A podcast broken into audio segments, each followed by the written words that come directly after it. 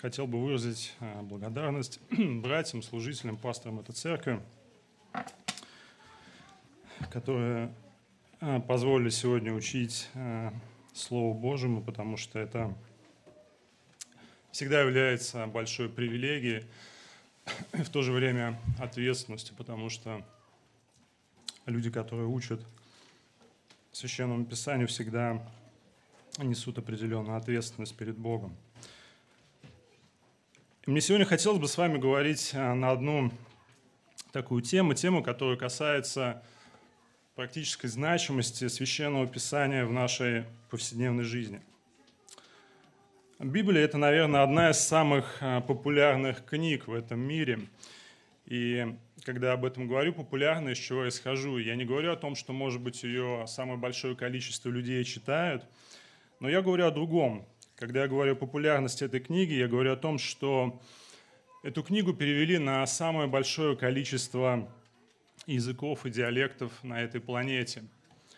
И это количество колеблется где-то по разным оценкам от 2 а, до 2800 языков. И для сравнения, наверное, ближайший претендент, который стоит рядом по количеству переведенных на разные языки литературы, это Декларация прав человека ООН, которая была создана после Второй мировой войны в 1948 году, и она начисляется где-то по разным источникам до 400 языков. И все остальные книги, которые есть в этом мире, они идут по убывающей. То есть представьте, что представляет из себя а, книга, которую мы каждый раз открываем. Ее тираж исчисляется миллионами, десятками, сотнями миллионов тиражей. И эта книга, она есть сегодня у многих людей. Если только вы не живете в странах третьего мира, то ее достаточно легко приобрести. А с учетом того, что сегодня очень развиты и технологии у нас и так далее, то это становится еще проще. И на протяжении последних 20 столетий истории человечества об этой книге а, очень много, как одобрительно, так и не очень, говорила о самых разных влиятельных людей разного толка. Об этой книге очень много сказано, о ней очень много написано. И, наверное, не существует такой книги, как Священное Писание, о которой последние 20 столетий писалось бы целыми томами исследовательской работы о ее содержании, начиная с истории, географии, заканчивая комментариями и всем, всей подобной информацией. Это просто, это просто колоссальный объем информации. Но вместе с тем, когда мы говорим обо всем этом, не существует, наверное, такой книги во всем этом мире, как эта книга увещеваниями, которые столь же часто пренебрегали. И знаете, Священное Писание, оно не было написано для того, чтобы мы просто им восхищались, или, или чтобы мы что-то просто о нем говорили. Эта книга была написана с определенной целью. И эта цель такая, чтобы привести человека к искупительным отношениям с Творцом, спасительным отношениям с Творцом, чтобы оказывать влияние на его сердце, в его а, повседневной жизни, чтобы сегодня, меняя вас, друзья, менять. И об этом когда-то писал апостол Павел Тимофею. Я хочу, чтобы вы открыли сегодня ваши Библии или вывели сюда на экран, у кого нет Библии. А, второе послание к Тимофею, второе послание к Тимофею, третья глава. И пока вы будете открывать, давайте несколько слов скажем и об адресате, и об авторе. Что мы знаем о Тимофее? Тимофей был одним из пасторов а, в церкви в городе Ефес, куда было предназначено это послание – и апостол Павел, автор этого послания, он являлся его учителем, наставником и духовным отцом, который родил его в вере и истины. И апостол Павел провел с Тимофеем достаточно много времени, достаточно длительное время, порядка 15 лет, чтобы снарядить этого молодого человека всем необходимым для служения. Теперь, когда он, Павел, находится в римской тюрьме, в своем втором заключении, об этом говорит 4 глава этого послания, он дает некоторые наставления Тимофею, как служить в Божьем народе, в Божьем стаде. И он начинает или продолжает, я бы так сказал, давать наставление в третьей главе. Посмотрите, там написано в первом стихе, «Знай же, Тимофей, что в последние дни наступят времена тяжкие». И дальше он показывает, с чем ему придется столкнуться, почему это будут трудные времена для него, для его служения. Потому что в церковь начнут проникать люди с извращенным характером и как здесь написано, что имеющие вид благочестия, силы животрекшиеся в пятом стихе. единственное, как Тимофей может быть успешен в деле служения во всей этой ситуации, это если он посвятит себя влиянию этой книги. И более того, если он также сделает эту книгу достоянием тех людей, кому он служит в Божьем стаде. И Павел писал это послание не только Тимофею, но и в его лице всей церкви. Обратите внимание, последний стих этой книги заканчивается «Благодать с вами». Он пишет Тимофею, но заканчивает эту книгу «Благодать с вами». Именно с такой целью, чтобы эта книга имела определенное влияние в жизни тех людей, кому служил Тимофей, в его жизни он написал последние два стиха третьей главы. Уверен, многие из вас читали эти стихи, или даже, может быть, вы знаете и выучили их наизусть, но давайте прочитаем их вместе. И Слово Божье звучит так. Все Писание Богу духновенно и полезно для научения, для обличения, для исправления, для наставления в праведности – да будет совершен Божий человек ко всякому доброму делу приготовлен. Эти два небольших стиха представляют каждому из нас несколько аспектов или несколько сторон священного писания, которые раскрывают как раз-таки его практическую значимость для жизни каждого христианина, для жизни каждого рожденного свыше. Если вы сегодня, друзья, являетесь христианином или христианкой, то вы должны ясно понимать, какая роль отведена этой книге в вашей жизни. Нам нужно сегодня, когда мы будем уходить с этого места, дать один простой ответ на один очень ясный вопрос. Является ли эта книга сегодня той книгой, которая оказывает на меня влияние или нет. Это тот вопрос, на который мы сегодня каждый должны для себя ответить. Итак, первый аспект или сторона, которая нам показывает эту практическую значимость Писания, это Богу духовенность Священного Писания. Посмотрите, с этого начинается утверждение 16 стиха. Здесь так и написано «Все Писание Богу духовенно».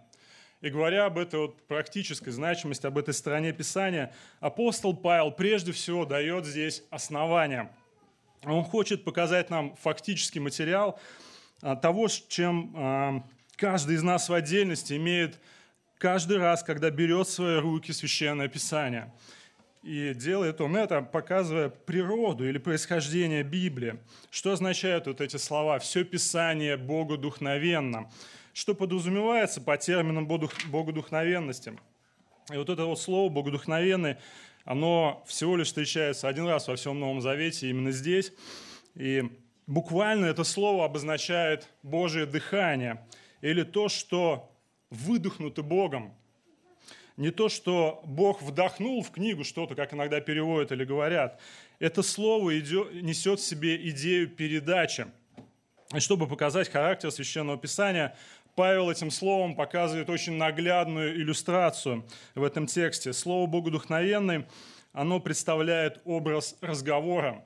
А, не знаю, знаете вы это или нет, но каждый раз, когда мы произносим что-то, когда мы говорим слова или какую-то речь, то вы, вернее, в нашем теле происходят определенные физические изменения. Каждый раз, когда вы что-то хотите сказать, вы набираете в свои легкие воздух и на выдохе произносите слова.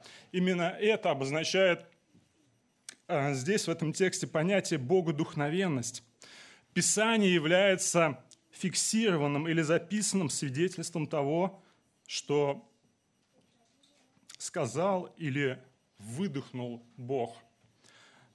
И заметьте, что здесь записано, а, то, что записано, а не кем-то сказано или каким-то еще образом еще будет сказано, на что иногда претендуют люди.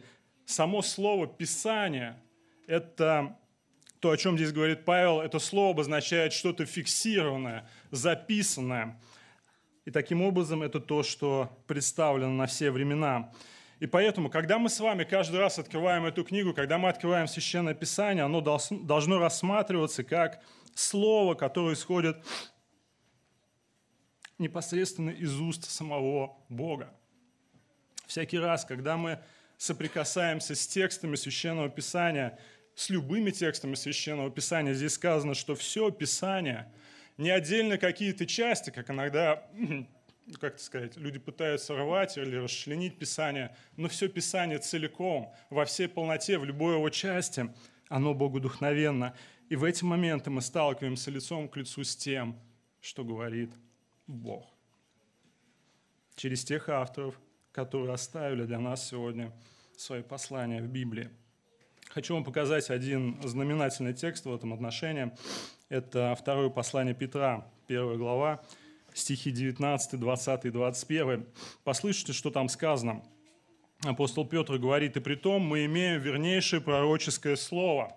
Он говорит о Писании, Откровения. И вот это слово «вернейшее» – это сравнительная степень. Он с чем-то сравнивает вернейшее пророческое слово. С чем он сравнивает? Стихами выше он говорил о том, что когда-то он был свидетелем преображения Господа на горе. И он говорит о том, что этот опыт мало что стоит по сравнению с тем, что вы имеете пророческое слово. Он именно с этим сравнивает и говорит, и вы хорошо делаете – что обращаетесь к нему как к светильнику, сияющему в темном месте. И стих 20. «Зная прежде всего то, что никакого пророчества в Писании нельзя разрешить самому собою». Не совсем ясное слово здесь «разрешить», или другими словами мы могли бы перевести «развязать». Речь идет о чем-то, что получило освобождение, что было выслано или послано вперед. Петр говорит о происхождении священного писания. Оно не появилось и не передавалось с помощью человеческой мудрости. Вот о чем он говорит. Почему? И он пишет в 21 стихе. «Ибо никогда пророчество не было произносимо по воле человеческой, но изрекали его святые Божии люди, будучи движимы Духом Святым». И апостол Петр, он не отрицает факт написания Библии людьми. Вот почему, читая Священное Писание, мы можем наблюдать различные стили, подходы авторов. Но он говорит, что процесс написания происходил под, под полным водительством Духа Святого. И таким образом они, будучи движимы или направляемы Духом Святым, записали все то, что хотел Бог передать через них. И, конечно же, Петр подразумевает здесь подписаниями Ветхий Завет. Однако интересно, чуть позже, в этом же послании, в 3 главе, в 16 стихе, а, он ставит в один ряд, на один уровень с писаниями Ветхого Завета то, что на тот момент написал апостол Павел. Он говорит, как он об этом говорит во всех посланиях, в которых есть нечто неудобное и вразумительное. И при этом апостол Петр говорит, что люди, которые не признают Писание Павла за, так, за таковые, подвержены вечному осуждению. И возвращаясь к нашему тексту, к посланию к Тимофею, говоря о происхождении Библии, нужно отметить, что когда Павел говорит о богодухновенности всего Писания, он не обозначает здесь круг книг, какие являются Писанием, а какие нет. Тогда еще не было всего собрания книг Нового Завета, не весь был канон Нового Завета завершен, хотя уже был канон Ветхого Завета. Апостол Павел просто говорит, что все то, что является продуктом деятельности Бога, все то, что является Писанием, это не измышление человеческого ума, но продукт деятельности самого Бога. Он является конечным автором и создателем. Таким образом, то, что мы сегодня имеем, когда канон был завершен к середине IV века, причем западные и восточные церкви независимо друг от друга, когда они не то что составили, они признали наличие факта некоторых книг, которые являются Писанием. И сегодня мы имеем 66 книг, а, то все это целиком и полностью во всей полноте является посланием Бога человечеству, нам с вами, дорогие друзья. И к чему все я это говорю, рассуждая о практической значимости Писания в нашей жизни, а, говоря об этой фразе в начале 16 стиха. Смотрите, тот факт, что мы имеем дело со Словом Божьим, поднимает несколько практических вопросов для каждого из здесь присутствующих. И первый вопрос – это вопрос авторитетов. Это вопрос авторитетов в жизни человека – Дело в том, что жизнь любого человека, независимо от того, верующий он или нет, христианин или нет, жизнь любого человека проходит под влиянием какого-то определенного авторитета. Даже если человек абсолютно не хочет этого признавать. Людям не нравится быть под чьим-то руководством у каждого человека. Тем не менее, существует своя система ценностей – в соответствии с которой он живет, поступает и что-то делает. И, и вот эта система ценностей, она имеет свой фундамент, она имеет свое основание, она на чем-то базируется. Человек на чем-то строит свою систему ценностей, вы на чем-то строите вашу шкалу ценностей. И этим основанием, источником является как раз-таки какой-то определенный авторитет в жизни человека. И в мире людей существует только реально несколько, два, два авторитета, между которыми они постоянно выбирают, на что они сориентированы. Нет, конечно же, люди могут назвать множество других вещей, которые являются для них важными, авторитетными, но в действительности их всего лишь два. Есть божественный авторитет, а, это первое, которое определяет Божьи ценности для человека, и есть человеческий авторитет, который определяет свои ценности для человека. И вот ко второму как раз-таки можно отнести всевозможные различные формы, целая палитра будет авторитетов. Для кого-то это могут быть какие-то личности, кто что-то где-то сказал, сделал, написал, для кого-то это будет свое личное мнение э, и так далее. Но так или иначе, как вы понимаете, все это будет сводиться просто к человеческому фактору. Так вот, свою жизнь человек проводит под влиянием того или иного авторитета, либо божественного, либо человеческого. И каждый день мы сталкиваемся перед выбором – что для себя избрать, под чье руководство встать. И в зависимости от того, что мы выбираем, мы ведем себя и поступаем соответствующим образом. И это распространяется на все, жи- на все жизни нашей сферы, на, на все сферы нашей жизни, хотим мы этого или нет. И каждый раз, когда мы как-то себя ведем, поступаем дома, в школе, на работе, независимо, мы это делаем. И весь лишь вопрос состоит в том, под каким авторитетом находится человек. Под каким авторитетом вы сегодня находитесь, друзья? И ответ на этот вопрос заключается в том, чему вы позволяете в своей жизни постоянно формировать ваш образ мышления. Это основной вопрос, который для себя постоянно, я думаю, решает, практически решает верующий человек. Если бы это не было так, то мы не сталкивались с таким огромным количеством трудностей, с которыми мы порой сталкиваемся и в отношениях, или просто в нашей жизни. И единственный источник, где Бог поставил, где Бог выразил свой авторитет для каждого из нас, это его записанное, фиксированное, богодухновенное слово. А, каждый раз, когда сталкивался, или иногда приходится сталкиваться с людьми, которые могут испытывать определенные трудности в жизни или непонимание Божьего характера, его дел – его личности, э, то в итоге все сводится как раз вот к этому вопросу. В основном там начинаются трудности человека, откуда он начинает мыслить и что определяет а, все его мышление и образ действия.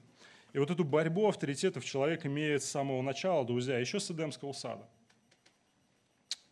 Все то, что мы наблюдаем сегодня вокруг нас в этом мире – с чем мы сталкиваемся в нашей жизни, началось с того момента, когда человек как раз-таки подверг сомнению авторитет Божьего Слова. Вы помните те слова, которые сказал змей в Эдемском саду? В книге «Бытие», 3 глава, 1 стих. «Подлинно ли сказал Бог?» Это основной вопрос, который по сей день звучит. И Бог сказал людям до того, как что-то произошло, что как только они вкусят от плодов дерева познания добра и зла, они непременно, они точно умрут. Змей подверг авторитету эти слова и помог людям нырнуть туда же. И все мы понимаем, чем это закончилось.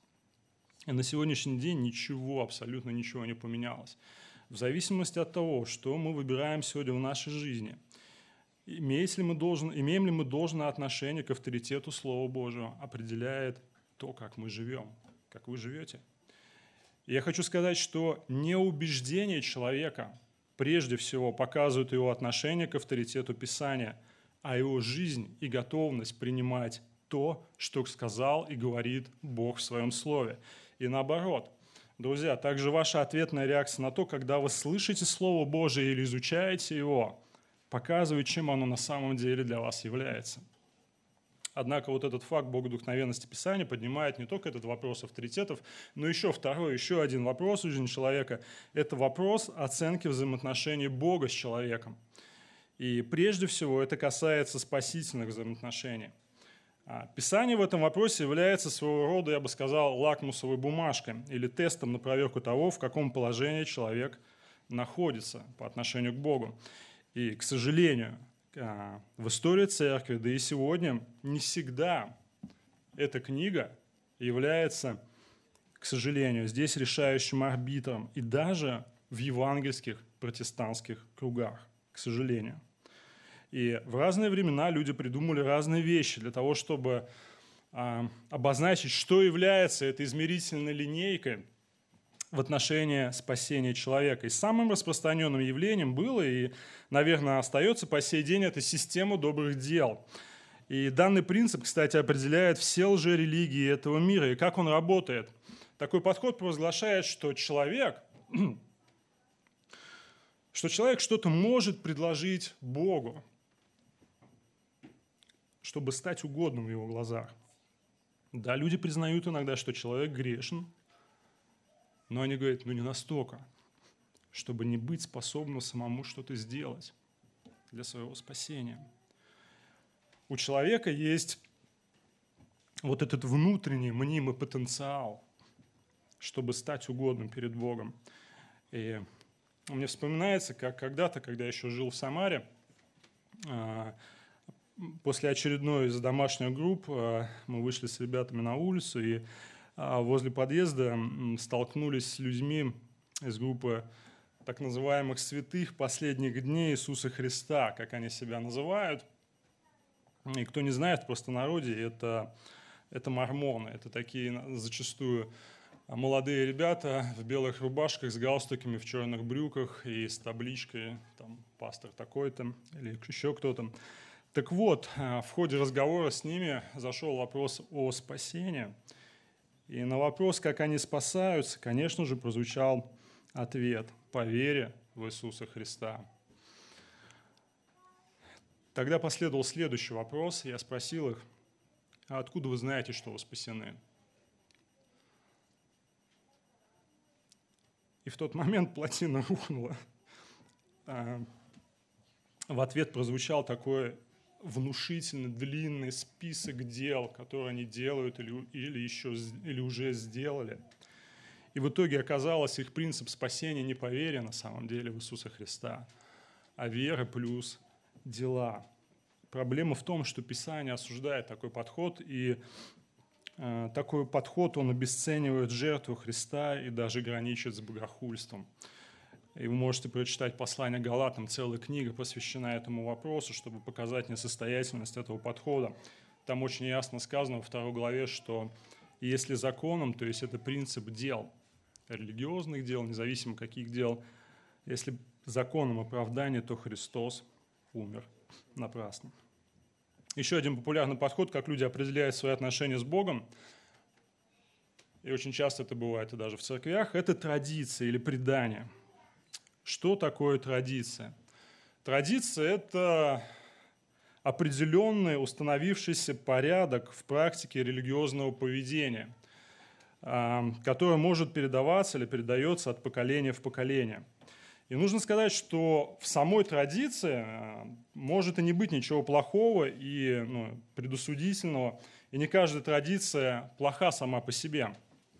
Иногда некоторые вещи помогают нам вспоминать какие-то вещи, истины Священного Писания. Но когда традиция занимает авторитет выше священного писания, определяя практику взаимоотношений человека с Богом и навязывает это другим как условие поклонения, то это переходит в разряд того, что порицает Писание. Друзья, смотрите, гораздо проще создать некую религиозную атмосферу, какую-то массовую помпу, движение,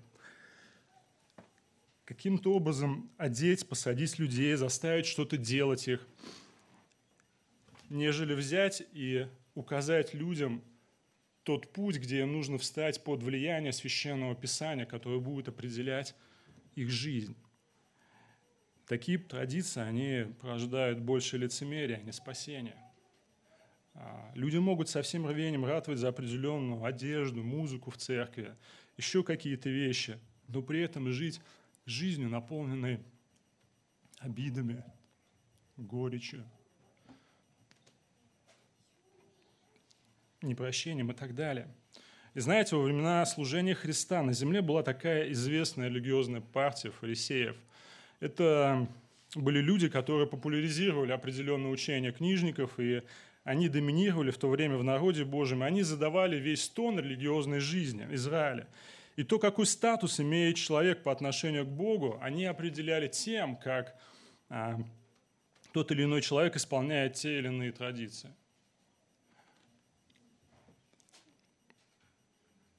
И однажды, как говорят, коса на камень нашла – как вы думаете, кто попал под атаку этих людей? Да, им был Сын Божий. Евангелист Марк в 7 главе, он подробно описывает ситуацию. Послушайте, что там сказано. Потом спрашивают его фарисеи и книжники, а до этого ученики а, что-то не стали делать, что было привычно для того времени – и они задают ему вопрос, зачем ученики твои не поступают по преданию старцев, но не умытыми руками едят хлеб? Это некое а, церемониальное омовение, которое они придумали, которое не предписано для каждого человека и для всех в Ветхом Завете. А, и он им сказал им в ответ, «Хорошо пророчествовал о вас, лицемерах Исаия. Как написано, люди эти чтут меня устами, сердце же далеко отстоит от меня, но тщетно чтут меня, уча учением, заповедям человеческим, ибо вы, оставив заповедь Божию, держитесь предания человеческого, омовения круг, ча, кружек, чаш и делаете многое другое этому подобного. И знаете, у этих людей проблема не была в том, что они ничего не знали о Писании и его происхождении. Нет – их проблема была в том, что эта книга, эта книга никогда не доходила до практического выражения в их жизни, но была окутана традициями. Вот почему слова, сказанные во втором послании к Тимофею о богодухновенности Писания, имеют эту практическую значимость для каждого, кто называется сегодня христианином. христианином. И дело не в том, что вы можете признать эту книгу за Слово Божие. Многие люди на протяжении веков делали и делают это безрезультатно. Но вопрос в том, остала ли эта книга для вас окончательным и решающим фактором в вашей жизни. Друзья, послушайте. Ваше отношение к священному писанию определяет напрямую ваше отношение к Богу. И поскольку Бог неразрывно связан со Своим Словом, ровно настолько, насколько вы относитесь к Священному Писанию, ровно настолько вы относитесь к Богу. И это подводит нас ко второму аспекту или второй стороне Священного Писания, показывающему его практическую значимость для каждого из нас. Это, это достаточность Писания, достаточность Писания. Посмотрите на вторую часть 16 стиха, или как там сказано – все Писание Богу духновенным и полезным. До этого момента мы сказали о богодухновенности Писания, его происхождении, а оставшаяся часть стиха говорит о том, к чему приводит тот факт, что Писание является Словом Божьим. Обратите еще раз внимание на текст. Все Писание богодухновенно и полезно – и он перечисляет, в чем эта сфера достаточности для научения, для обличения, для исправления, для наставления в праведности. О какой полезности или достаточности говорит апостол Павел? Здесь стоит отметить несколько элементов этого. Во-первых, контекст этого 16 стиха говорит о достаточности Писания в нашем спасении. О достаточности Писания в нашем спасении. Посмотрите, чуть выше 15 стих Павел, когда обращался к Тимофею, он дает наставление такого характера. «Ты из детства знаешь священное Писание, которое что? Могут умудрить себя во спасение веры во Христа Иисуса. Тимофей был наставлен в учение Ветхого Завета, в учение Слова Божия. Павел говорит, что даже этого достаточно, чтобы Писание привело его к спасению. Писание – это тот инструмент в руках Божьих, который один-единственно способен привести человека к спасительному познанию Бога, к преображению человеческой жизни. Когда из бунтаря, мятежника человек становится Божьим детем в тот момент, когда он понимает испорченность своего сердца, свою падшую природу, что кроме греха в нем ничего нет, и он заслуживает Божьего осуждения порицания. Он склоняется перед Христом, который отдал свою жизнь за грех мира и взывает к нему о Божьей милости, о прощении. Это то, что делает Бог посредством своего слова – это то, что в конечном итоге Он сделал вас, если вы сегодня являетесь христианином или христианкой. В послании Иакова сказано в первой главе, что Бог, восхотев, что сделал? Родил нас словом истины. И я вспоминаю свидетельство одного мне близкого человека, который а, ну, в прошлом много чего плохого сделал в своей жизни, но он говорил такие слова. «А, Есть единственная книга в этой жизни – это Библия я своей жизни, он свидетельствовал, что в моей жизни было много книг, может быть, иногда даже неплохих книг, но у всех у них была одна проблема. Они не могли изменить меня. Писание сделало меня другим человеком. И поскольку Писание несет на себе печать Божьей власти, она способна изменить жизнь человека полностью. И отсюда вытекает второй элемент достаточности Писания. И здесь мне хотелось бы поговорить немного поподробнее. Это способность Писания эффективно действовать в моей и вашей жизни, в повседневной жизни. И смотрите, здесь простая логика. Если Священное Писание однажды изменило вашу жизнь в момент обращения, то несомненно, что оно также сможет и дальше преображать и изменять вас. И наоборот, если эта книга сегодня по каким-то причинам не действует, не оказывает преображающего влияния в вашей жизни, то что-то не в порядке. Возможно, тогда не было как раз-таки изначального изменения, не было совершено изначальное спасение. И вторая половина 16 стиха описывает четыре действия, которые производит Священное Писание в верующем человеке. Господь представил здесь мне и вам те основные функции, ради которых Он вдохновил свое Слово – дал его, где бы вы ни находились, какое бы место священного писания вы не читали, братья и сестры, или изучали, здесь сказано все Писание, не какая-то определенная часть, вся книга целиком, любые части Писания, будь то это книга Левит или Паралипоменон, все это признано для четырех основных действий. Давайте рассмотрим каждое из этих действий. Первое, что здесь сказано, что Писание достаточно или полезно для чего? Для научения – это обучающая роль Священного Писания. И кому-то слово это может не понравиться, особенно тем из вас, кто не очень любит учиться. Оно не понравится тем, кто ограничивается всего лишь слышанием Слова Божьего, и не более того, кто не любит приходить к ногам Господа и чтобы его чему-то учили. Но здесь написано, посмотрите, Писание полезно для научения. И апостол Павел, когда использует это слово в этих двух, вернее, трех пасторских посланиях, он его использует в нескольких значениях. Оно обозначает, первое, это либо обучение доктрине, какому-то библейскому учению по какой-то теме, какой-то истине, либо второе – это обучение определенному образу жизни, повседневной практике. И то, что, о чем он здесь говорит, речь идет о познании истины. Не просто о знании мест Священного Писания, его цитирования. Она, Библия не является каким-то справочником по естествознанию, еще что-то. Библия раскрывает характер Бога, его замысел в истории человечества, его, о его делах, его славе. Оно учит о том, кто мы такие и как нам должно жить в свете нашего спасения. И это постоянный процесс. И позвольте вас сегодня спросить, братья и сестры, Чему вас сегодня учит эта книга? Чему она вас учила на этой неделе? И я не спрашиваю, читали вы ее или нет, но чему она вас научила? Что вы узнали из нее на этой неделе, или вчера вечером, или сегодня утром? Чему она учила вас о Божьем характере, его замысле по отношению к вам, вашей семье, близким? В конце концов, учит ли она вас? Второе действие, которое производит Писание в жизни человека, верующего, это обличение. То так и написано, полезно для научения, для обличения –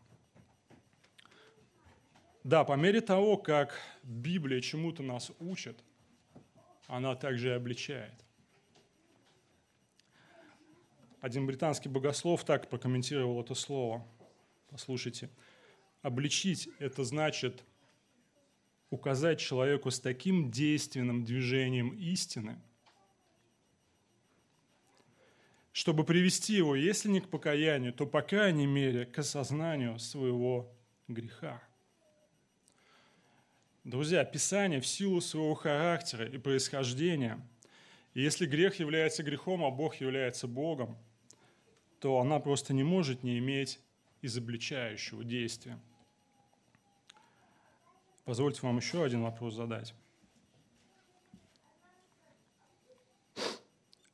Когда в последний раз вас обличало Слово Божие? Производит ли оно это действие у вас? И если вы не испытываете абсолютно этого влияния достаточно долгое время, то что-то точно не так. Отсутствие восприимчивости, чувствительности сердца к священному писанию является признаком неверия. Помните, когда апостол Петр на день Пятидесятницы проповедовал толпе людей, и какое действие слова они испытали на себе. Там сказано, что слушавшие, это 2 глава 37 стих, умилились сердцем. Это слово «умилились» – это значит, что они были сокрушены, обличены. Их сердца были пронзены. Да, обличение – это достаточно болезненный процесс. Автор послания к евреям представляет Слово Божие как живое действие, которое острее всякого меча, обоюдоострого. Обоюдоострый меч – это с двух сторон заостренный меч, с какой бы стороны вы ни били, он всегда будет резать. проникающего до разделения души и духа, составов и мозгов и судит наши помышления, намерения сердечные. И, друзья, не стоит думать, что такой эффект, как, или такое действие, как обличение, это что в этом нуждаются люди, которые находятся вне стенах церкви, знаете, те люди, которые абсолютно не знают Бога и делают все то, что противно Богу. И такое бы смышление может а, происходить только в одном случае, если мы мало в реальности приближаемся Богу и пониманию того, кто Он в действительности.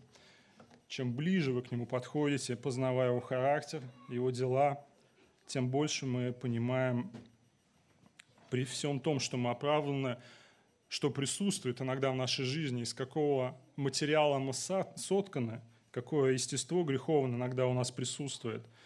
И Священное Писание, оно подобно такому мощному прожектору, который освещает темные уголки нашей жизни. И тогда мы понимаем, насколько у нас еще остается несовершенство, гордости, скрытых обид, раздраженности – какие есть попытки у нас утверждать собственное «я», искать чего-то одобрения и так далее. Одним словом, друзья, так или иначе, у нас есть сферы, есть моменты, где есть в чем испытывать это влияние. Но обличение, хочу сказать, что это не самая цель. Писание имеет вот это вот а, режущее, изобличающее действие в нашей жизни по той лишь причине, чтобы, как дальше сказано, для чего? Исправить. Третье действие, которое здесь совершает Писание, это исправление. И даже сейчас, когда мы говорим с вами обо всех этих вещах, о том, какую практическую значимость Библия имеет для нас. Моя цель в том, чтобы это действие совершалось, исправление. Мы все в этом нуждаемся, я нуждаюсь в, этой, в своей жизни, вы в этом нуждаетесь. И, знаете, представить себя действию Священного Писания – это все равно, что пойти в медицинский кабинет, лечь на хирургический стол, операционный стол, зная, что сейчас вас будут резать. Что Бог возьмет скальпель своего, своего слова и начнет резать наши раны. Но не с той целью, чтобы просто там причинить боль, сказать, какие мы плохие или негодяи, но чтобы удалить нарывы и гнойники нашей души, чтобы дальше мы могли жить в здравии. И вы помните, как, как иногда Христос поступал с учениками, как Он иногда исправлял, выпрямлял то кривое. Э, я вспоминаю тот случай, когда он обличил Петра. Помните Евангелие от Матфея 16:23? Да, он сказал, отойди от меня, сатана. Ты думаешь не о том, что Божие, но что человеческое. Это больно. Но это принесло впоследствии свой плод. То есть Бог ампутирует ненужные вещи в нашей жизни, чтобы преобразить нас. И Господь, ну, Он исправляет каждого из нас, ориентируя на свой характер. Делает ли Он вас сегодня, друзья? Исправляет ли Он ваши отношения – может быть, к жене, может быть, к мужу, к детям, к близким. Жены, исправляет ли Бог ваши отношения к своим мужьям? Мужья, делает ли Господь в вашей жизни то же самое по отношению к женам? Те, кто помоложе, дети, молодежь, какие сегодня изменения Бог в вашей жизни производит? Те, кто постарше, старцы и старицы, воздержаны ли вы степенно, как говорит об этом Слово Божие? И совершая в нашей жизни все то, о чем мы говорили выше, Писание в конечном итоге приводит к четвертому действию. Это, как здесь сказано, наставление в праведности. И Павел здесь использует очень интересное слово «наставление». И корень этого слова буквально означает «младенец», «дитя». То есть апостол Павел хочет до нас донести в этом тексте такую мысль, что Писание в нашей жизни выполняет роль няньки или родителя, который воспитывает верующего человека и ведет от младенчества к духовной зрелости. И духовная зрелость человека далеко не определяется, конечно же, количеством времени, сколько он ходит в церковь. А, можно десятилетиями входить в церковь и оставаться духовным младенцем. Зрелость человека определяется тем, насколько он преуспел в послушании Божьей истины, насколько он возрос в практической праведности. И во всех этих четырех действиях, которые здесь перечислены, как раз-таки заключается то, для чего достаточно священное Писание. Бог даровал нам все потребное для жизни и благочестия, как сказал Петр. И мы уже сказали о двух сторонах или двух аспектах Священного Писания, которые выражают эту его практическую значимость, это богодухновенность и его достаточность. Но есть также третья сторона, которая является кульминацией всего того, к чему ведет Библия каждого, кто посвятил себя ей. Стих 17. Это здесь сказано предназначение Писания или великая цель Священного Писания. Взгляните на 17 стих, там говорится, «Да будет совершен Божий человек, ко всякому доброму делу приготовлен». Вот цель всего Писания – Бог дал нам свое откровение, дал свое слово не для того, чтобы просто пополнить наш интеллектуальный запас или сделать нас чуточку более религиозными. Его цель в том, чтобы привести каждого из нас к божественному соответствию или замыслу. Именно это означает слово «совершен». Речь не идет а, вовсе о безгрешности, как можно подумать, но речь идет о качестве нашей жизни, которая соответствовала бы образу Христа, в постоянно преображающемся мышлении и поведении посредством его слов. В этом цель и практическая значимость данной книги, друзья. Видите ли вы себя в этом свете? И в заключение хотелось бы сказать, как сделать так, чтобы это стало практикой вашей жизни, моей и вашей. Сделать так, чтобы Библия была не какой-то старой, далекой, непонятной книгой, которую изучают только доктора богословия, как говорится, в кабинетах из слоновых костей, недоступным обычным смертным.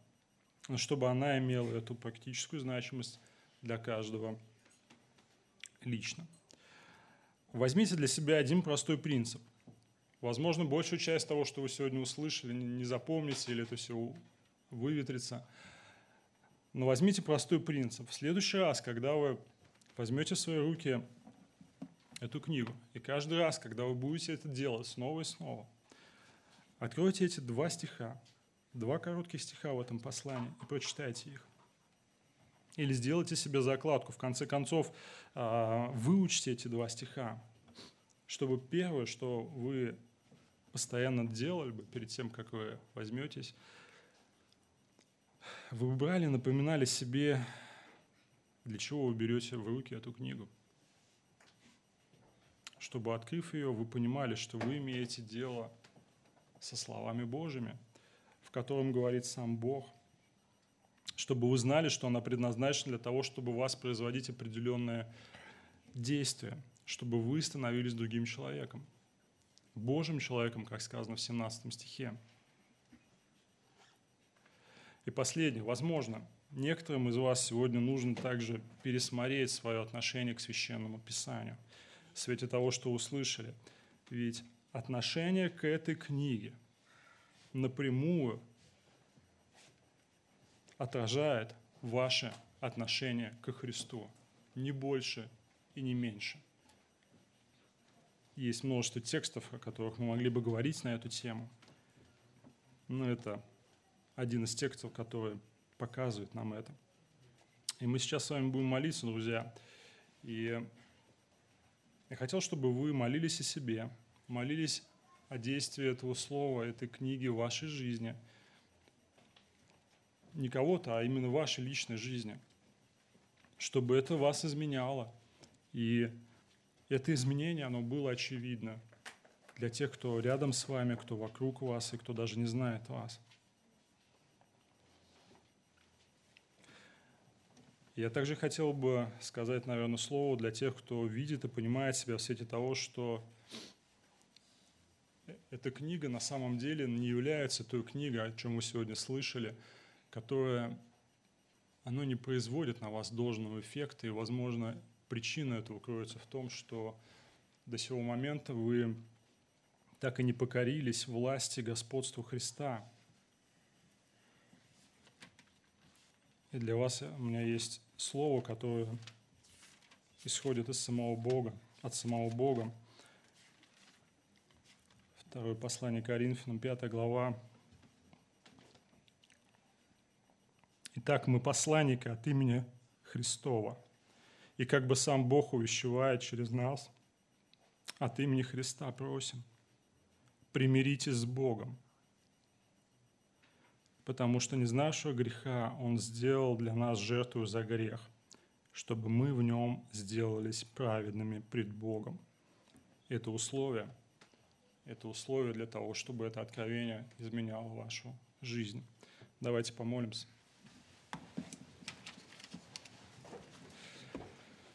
Наш Небесный Отец, мы благодарим Тебя, что Ты дал нам Твое откровение, дал нам Твое Слово и дал нам уверенность от Духа Твоего, что мы имеем дело с Твоими словами. Господь, мы безмерно благодарны каждый раз, когда мы соприкасаемся с Твоим Словом, мы можем слышать Твой голос напрямую.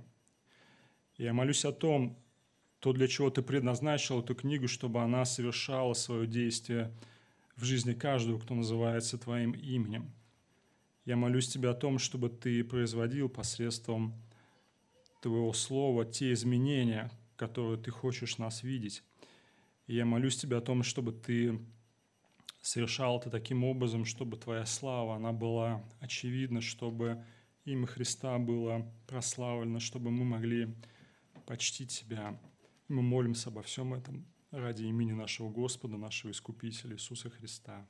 Аминь.